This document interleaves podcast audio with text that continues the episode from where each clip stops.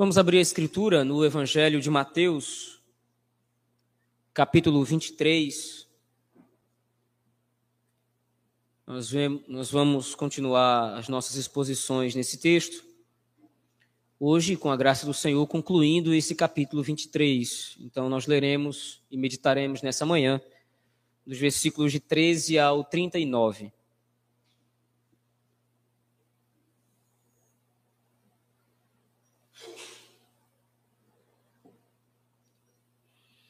Evangelho segundo escreveu Mateus, capítulo 13, aliás, capítulo 23, perdão, do versículo 13 ao versículo 29.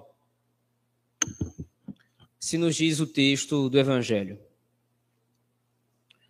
Ai de vós, escribas e fariseus, hipócritas, porque fechais o reino dos céus diante dos homens, pois vós não entrais, nem deixais entrar os que estão entrando. Ai de vós, escribas e fariseus hipócritas, porque devorais as casas das viúvas e, para o justificar, fazeis longas orações, por isso sofrereis juízo muito mais severo. Ai de vós, escribas e fariseus hipócritas, porque rodeais o mar e a terra para fazer um prosélito, e, uma vez feito, o tornais filho do inferno duas vezes mais do que vós. Ai de vós, guias cegos, que dizeis quem jurar pelo santuário, isso é nada. Mas se alguém jurar pelo ouro do santuário, fica obrigado pelo que jurou. Insensatos e cegos, pois qual é maior, o ouro ou o santuário que santifica o ouro? E dizeis: quem jurar pelo altar, isso é nada. Quem, porém, jurar pela oferta que está sobre o altar, fica obrigado pelo que jurou. Cegos, pois qual é maior, a oferta ou o altar que santifica a oferta? Portanto, quem jurar pelo altar, jura por ele e por tudo que sobre ele está. Quem jurar pelo santuário, jura por ele e por aquele que nele habita. E quem jurar pelo céu, jura pelo trono de Deus e por aquele que está sentado no, e por aquele que no trono está sentado. Ai de vós, escribas e fariseus hipócritas, porque dais o dízimo da hortelã, do endro e do cominho, e tendes negligenciado os preceitos mais importantes da lei, a justiça, a misericórdia e a fé. Devias, porém, fazer estas coisas sem omitir aquelas. Guias cegos, que coais o mosquito e engolis o camelo. Ai de vós, escribas e fariseus hipócritas, porque limpais o exterior do copo e do prato, mas estes por dentro estão cheios de rapina e intemperança.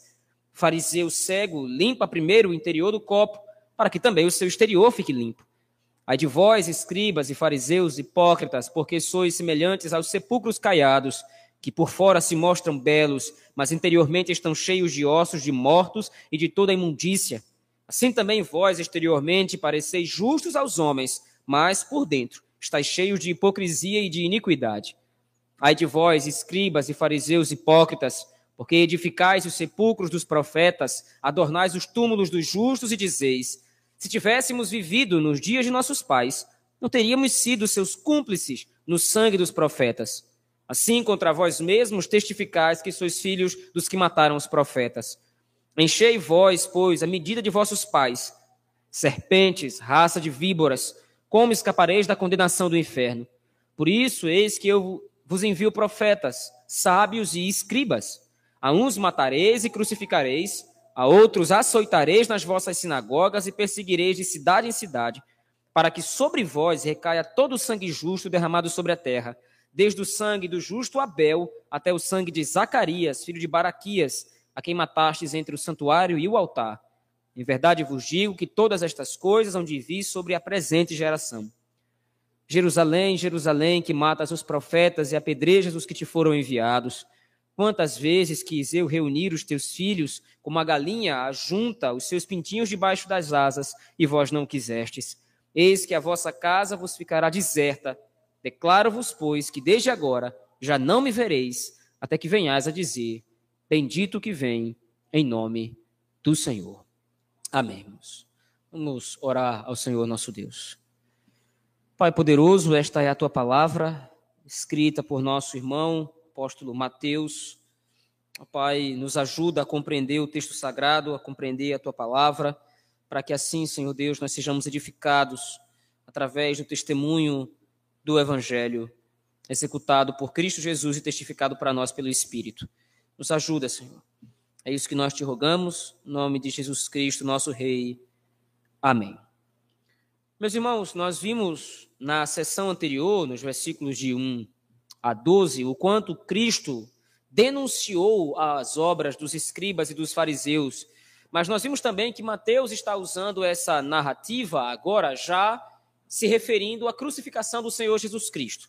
Então, quando o Senhor Jesus Cristo aplica essa censura ou esse julgamento inicial aos escribas e fariseus, na verdade, Mateus, através dessa narrativa, está fazendo com que os escribas e fariseus representem todos os ímpios que estão perseguindo as igrejas, ou perseguindo a igreja do Senhor. Os ímpios agem com um falso moralismo. Eles confiam em si mesmos, eles confiam nas suas obras, eles acham que são muito justos e são dignos de todas as bênçãos, de tudo o que é bom. Mas, na verdade, há no coração do ímpio uma arrogância alimentada por sua natureza pecaminosa que o faz perseguir a igreja do Senhor. Mateus, então, começa a alertar a igreja de por que, que a igreja do Senhor é perseguida pelos ímpios. O ímpio persegue a igreja não somente porque ele está ligado aos inimigos da fé, aos inimigos do próprio Deus, Satanás, seus demônios, o pecado e a carne, mas também porque no ímpio está a inveja ou, em certa medida, o orgulho ferido, porque as suas más obras são denunciadas pela igreja do Senhor. A igreja que vive de maneira agradável ao Senhor, a igreja que vive de maneira pautada na lei de Deus, através do Senhor Jesus Cristo, denuncia as obras malignas do mundo lá fora. A partir do versículo 13, então, o Senhor Jesus Cristo vai emitir juízo contra os escribas e fariseus, ou, noutras palavras, ele vai emitir juízo contra todos os perseguidores da igreja. Lembre-se, quem está sendo perseguido aqui na narrativa é o próprio Cristo. Mas nesse ponto, Cristo, na narrativa de Mateus, está representando a igreja do Senhor. Assim como Cristo foi perseguido para que ele seja então crucificado e depois exaltado, a igreja do Senhor também vai ter que passar por esse processo. Veja aí, volte seus olhos ao texto comigo, por favor. Do versículo 13 até o versículo de número 29, o Senhor Jesus Cristo desfere, ou o Senhor Jesus Cristo publica uma série de ais contra os fariseus. Essa expressão que aparece no início de cada uma dessas condenações ou desse julgamento, a expressão ai, é uma expressão retirada do Antigo Testamento e mais especificamente do livro dos profetas. Essa expressão era usada no momento de grande lamento do povo. Geralmente, quando um rei morria ou alguém muito querido morria, no cortejo as pessoas expressavam o seu lamento, expressavam a sua tristeza através dessa expressão, ai, um demonstrativo de grande dor. Mas essa expressão também era usada no contexto em que os profetas anunciavam que Deus estaria julgando o seu povo devido a algum pecado. Então, isso traria, ou isso trazia a noção de que o juízo do Senhor é certo e é iminente. É a mesma situação agora que acontece aqui com os escribas e fariseus.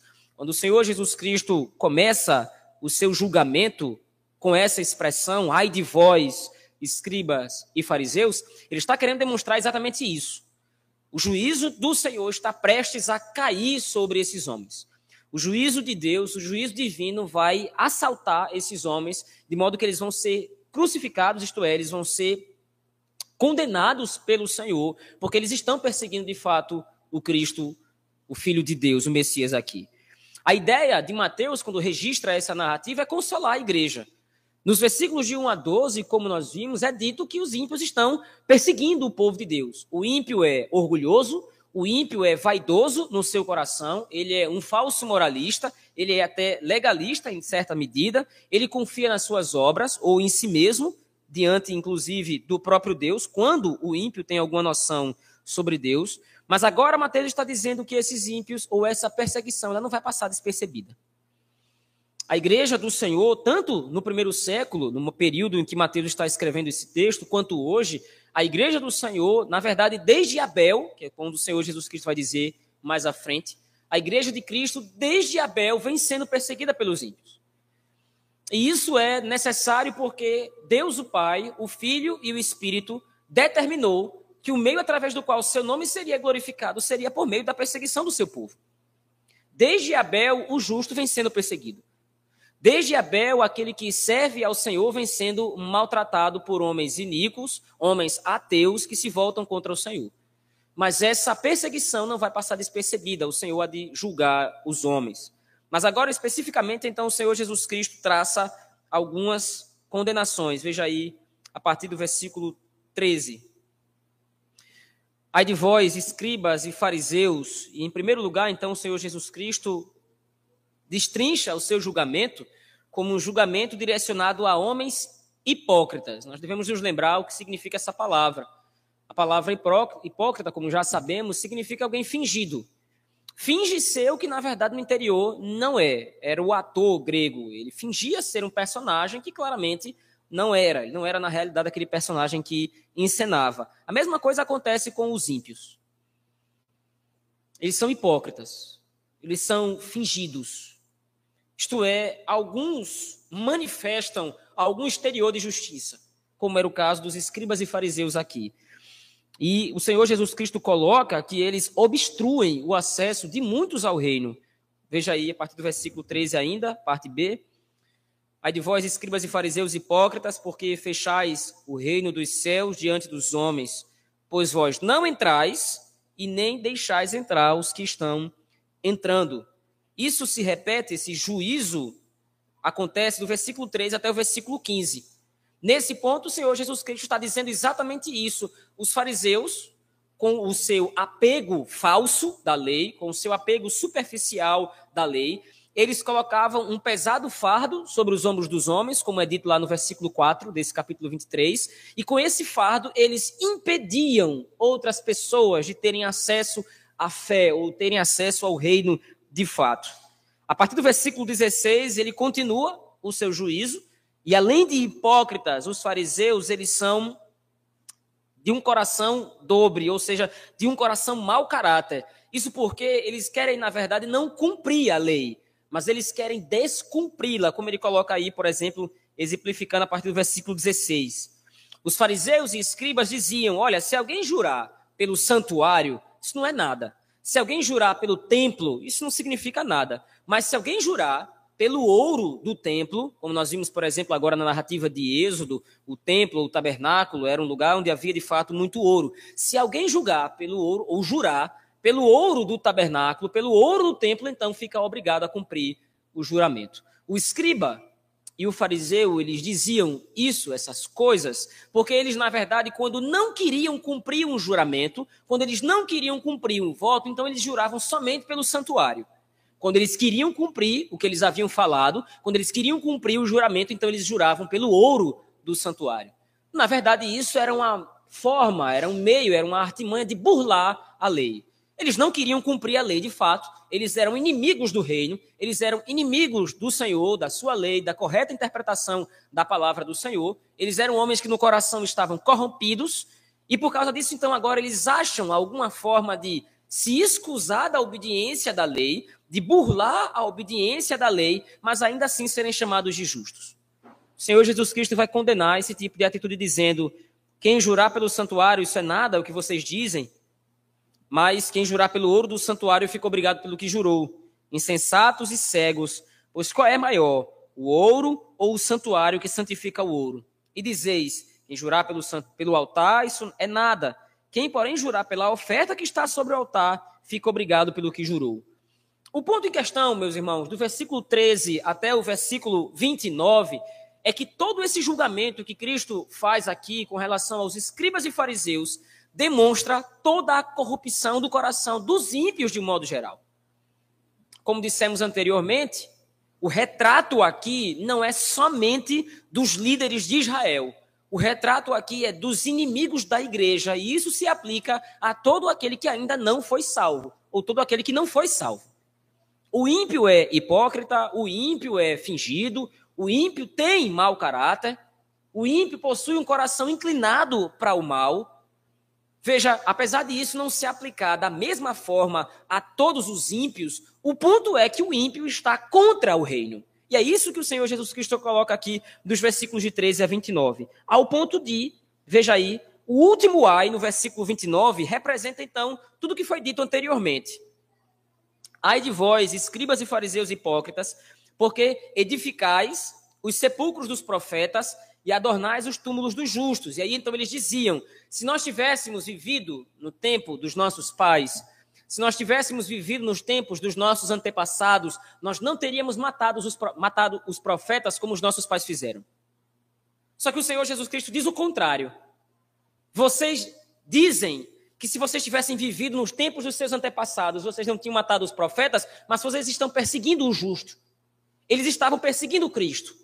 Da boca para fora, eles diziam que eles tinham respeito pelos profetas, mas na verdade eles estavam agora perseguindo o cumprimento do que todos os profetas disseram.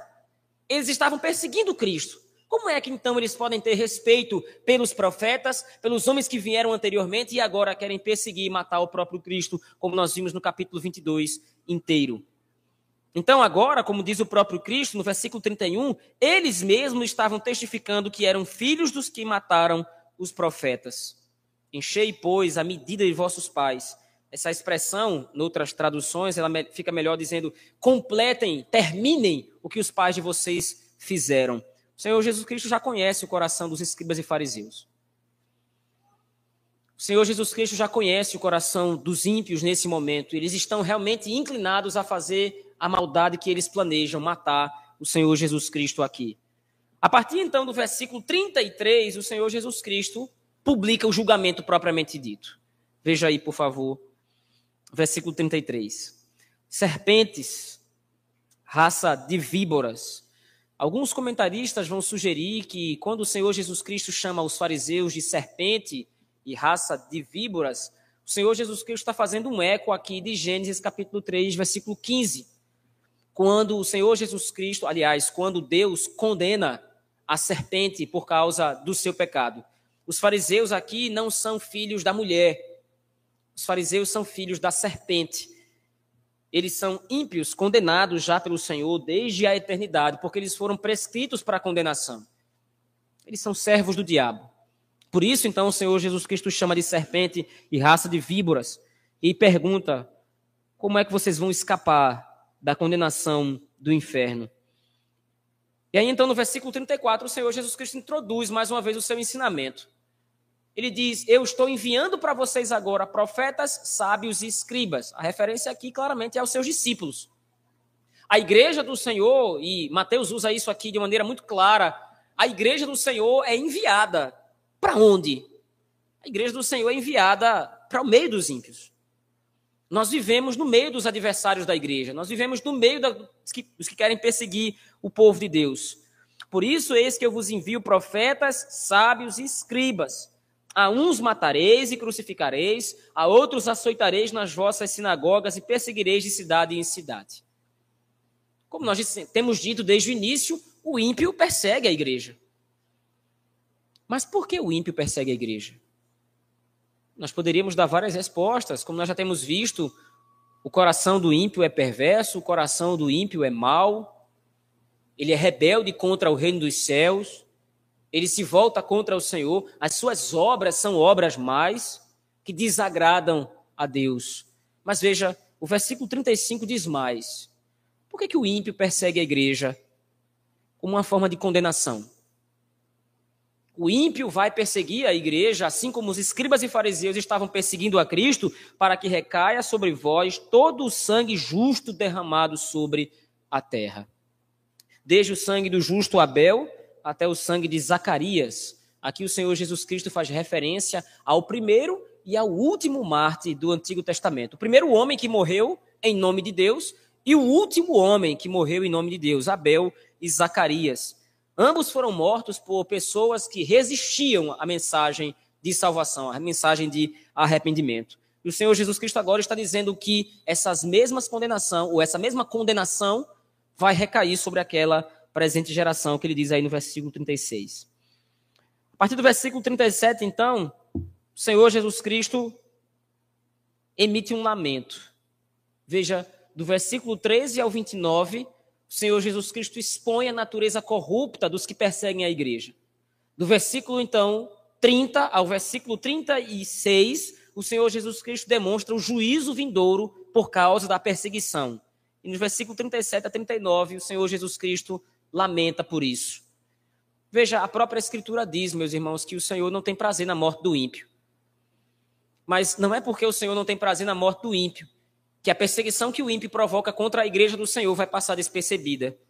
Jerusalém, Jerusalém, que matas os profetas e apedrejas os que te foram enviados. Quantas vezes eu quis reunir os teus filhos como a galinha junta debaixo das asas os seus pintinhos. O Senhor Jesus Cristo faz uma analogia aqui a todo o envio dos profetas. Todas as vezes que um profeta se levantou em Israel chamando o povo ao arrependimento, Israel não quis ouvir. Todas as vezes que o Senhor enviou alguém para que testemunhasse do seu evangelho, da sua salvação, o povo virou as costas. E agora os escribas e fariseus que representam os ímpios estão fazendo a mesma coisa. O Senhor vai enviar a sua igreja ao mundo, o Senhor vai enviar os seus discípulos ao mundo, como nós veremos, por exemplo, no capítulo 28, no último texto do Evangelho de Mateus. O Senhor envia a sua igreja, mas a igreja já recebe uma resposta clara do que vai acontecer. A igreja vai ser enviada para testificar do evangelho nesse mundo, mas os ímpios não vão ouvir. Somente aqueles que foram eleitos pelo Senhor é que vão prestar atenção à mensagem do evangelho e vão verdadeiramente se arrepender. Mas por que que então o ímpio vai perseguir a igreja para que ele se torne mais culpável diante do Senhor? Eis que a vossa casa, diz o versículo 38, eis que a vossa casa vos ficará deserta Declaro-vos, pois, que desde agora já não me vereis até que venhais a dizer: Bendito que vem em nome do Senhor. Esse último versículo, versículo 39, aqui, ele é ambíguo, ele tem duas interpretações. A primeira interpretação, ou a primeira perspectiva desse versículo 39, é demonstrado quando Cristo entra em Jerusalém, lá no capítulo 21. Se você se lembrar daquele texto, quando Cristo entra pelas portas de Jerusalém, montado no jumentinho, o povo começa a ovacionar o Senhor Jesus Cristo e dizendo: Osana, Osana ao Senhor nas maiores alturas, bendito o que vem em nome do Senhor. Agora, o Senhor Jesus Cristo faz referência àquele evento para demonstrar que o juízo e o julgamento contra o ímpio vai acontecer na sua segunda vinda. Quando ele retornar novamente, quando ele vier novamente a esse mundo, ele virá exatamente da primeira forma, exatamente como ele entrou em Jerusalém ele virá e todos vão reconhecer. Ah, o, ponto aqui não é exatamente a mesma circunstância, não é que ele vai vir de novo montado num jumentinho ou coisa do gênero, ele vai vir de maneira que todos vão reconhecer que, de fato, ele é o rei prometido. No dia do juízo, ímpios e justos vão reconhecer que Cristo Jesus é o rei. Qual é o problema? Esse dia vai reservar dois, duas execuções diferentes da parte do Senhor dois momentos diferentes. O justo vai ver o Senhor Jesus Cristo retornar e o seu coração vai se alegrar. O justo vai ver o Senhor Jesus Cristo retornar, quando o Senhor Jesus Cristo raiar nas nuvens, o justo vai olhar para o céu, vai ver o Senhor Jesus Cristo e o seu coração vai se encher de alegria, porque todo o sofrimento vai acabar toda a agonia, toda a perseguição que os ímpios estão provocando contra a igreja do Senhor, tudo isso vai terminar, tudo isso vai acabar, porque o nosso rei retornou, o nosso rei chegou. Mas, por outro lado, a mesma imagem vai provocar o juízo dos ímpios. Quando o ímpio olhar para o céu e ver o Senhor Jesus Cristo retornando, quando ele ouvir Bendito que vem em nome do Senhor, quando ele ouvir e ver que o Senhor Jesus Cristo é uma realidade e que ele está retornando, ele vai saber que o seu juízo chegou. A sua condenação chegou, assim como os escribas e fariseus agora estão vendo o Senhor Jesus Cristo condená-los por causa da sua perseguição contra o próprio Senhor. O texto de Mateus, capítulo 23, versículos de 13 a 39, meus irmãos, apesar de subdividido em pelo menos três blocos, como apresentei, tem uma única mensagem de aplicação para nós. A mensagem é que os ímpios têm o seu coração rebelde e eles se voltam contra o Senhor, perseguindo a igreja. Mas isso é um demonstrativo de que eles estão sendo julgados por Deus. E eles serão terminantemente condenados quando o Senhor Jesus Cristo voltar. Como disse anteriormente, meus irmãos, nós geralmente entendemos a mensagem do Evangelho como algo bom. O Evangelho é algo maravilhoso que aconteceu nas nossas vidas. O Senhor Jesus Cristo morreu na cruz do Calvário, ele foi enviado a esse mundo, ele viveu nesse mundo sem pecado, ele morreu, ele ressuscitou e para nos dar a salvação, para nos dar acesso ao reino dos céus. Isso é maravilhoso para nós. Porque nós temos fé no Senhor, nós somos seus filhos, e quando nós ouvimos o Evangelho, quando nós lemos nas Escrituras o que o Senhor Jesus Cristo fez por nós, nosso coração, mais uma vez, como disse, se enche de alegria. Mas a mensagem do Evangelho é boa e agradável somente para o justo. A mensagem do Evangelho é uma mensagem de alegria e de paz para o justo. Para o ímpio, não. Para o ímpio, a mensagem do evangelho é uma sentença de morte. Quando o ímpio ouvir no dia final, bendito o que vem em nome do Senhor, quando o ímpio ouvir toda a igreja de Cristo espalhada na face da terra, louvando o nome do Senhor, aquilo vai soar horrível no ouvido dos ímpios, porque vai demonstrar o momento da sua condenação. Enquanto que a igreja lê as páginas da Escritura e ouve o som doce da voz de Cristo, que nos convocou ao reino, que nos redimiu, que nos purificou dos pecados. Quando o ímpio ouve a pregação do evangelho, ele range os dentes, como os fariseus e escribas aqui o fizeram. O Senhor está condenando os ímpios que estão representados pelos escribas e fariseus aqui. Eles são moralistas, eles são hipócritas, eles têm o coração perverso. O evangelho só soa agradável no ouvido dos justificados. No ouvido dos ímpios, o evangelho soa parecido como um leão que ruge, se preparando para despedaçar a sua presa. Se nós cremos no evangelho, tal como é demonstrado aqui na Escritura, meus irmãos, não há o que temer nesse mundo.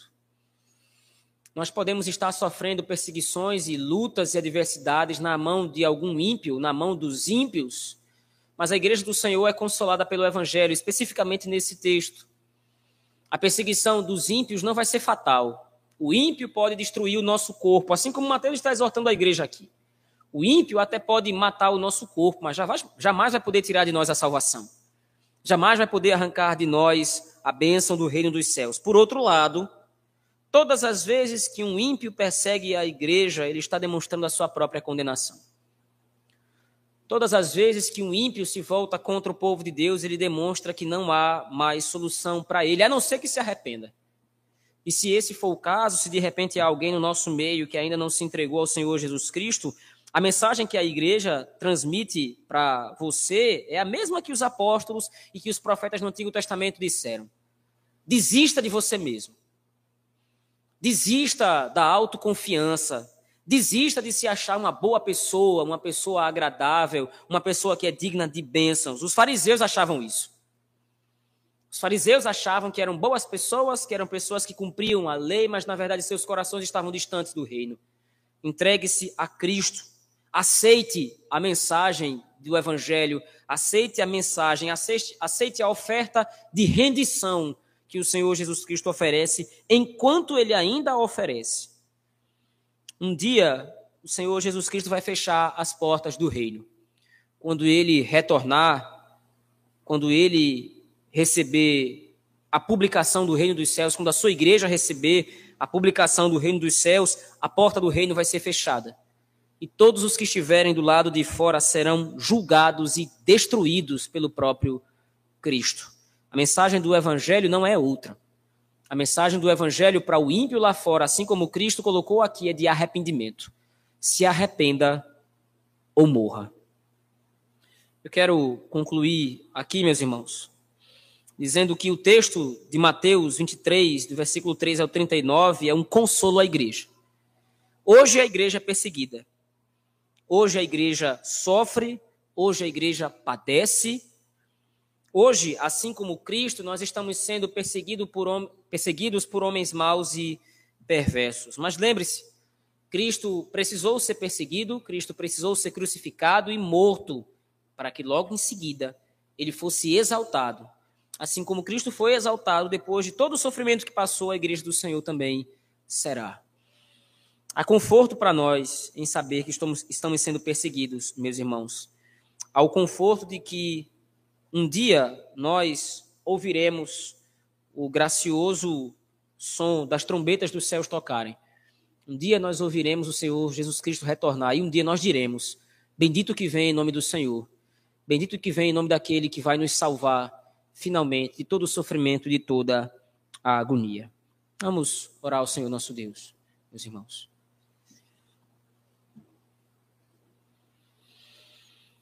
Pai poderoso, obrigado por nos lembrar que a mensagem do Evangelho é uma mensagem dupla. Uma mensagem que alegra o coração do justo, mas que faz o coração do ímpio tremer. O Senhor emitiu juízo contra os escribas e fariseus, porque eram corruptos em seus corações, porque perseguiram o Senhor, perseguiram o justo. E assim o Senhor também o fará com todos aqueles que perseguem a tua igreja, Senhor. Obrigado por nos demonstrar isso. Nos ajuda a continuar testificando do teu evangelho, para que todos os teus eleitos possam ser alcançados e possam render-se a ti, possam aceitar a tua oferta de paz. O que não acontecerá com os ímpios, Senhor, aqueles que foram destinados à perdição. Nós não os odiamos, mas nós sabemos que o Senhor não está cego. O Senhor está vendo a sua igreja ser perseguida e o Senhor há de vingar o seu povo. Ajuda-nos, ó Deus, a testificarmos do teu evangelho. É isso que nós oramos, no nome precioso e bendito de Jesus Cristo, teu Filho. Amém. Vamos ficar de pé, meus irmãos. Vamos louvar o Senhor, o Salmo 3, como resposta ao texto da palavra do Senhor. Salmo 3. Com este cântico, nós recolheremos dízimos e ofertas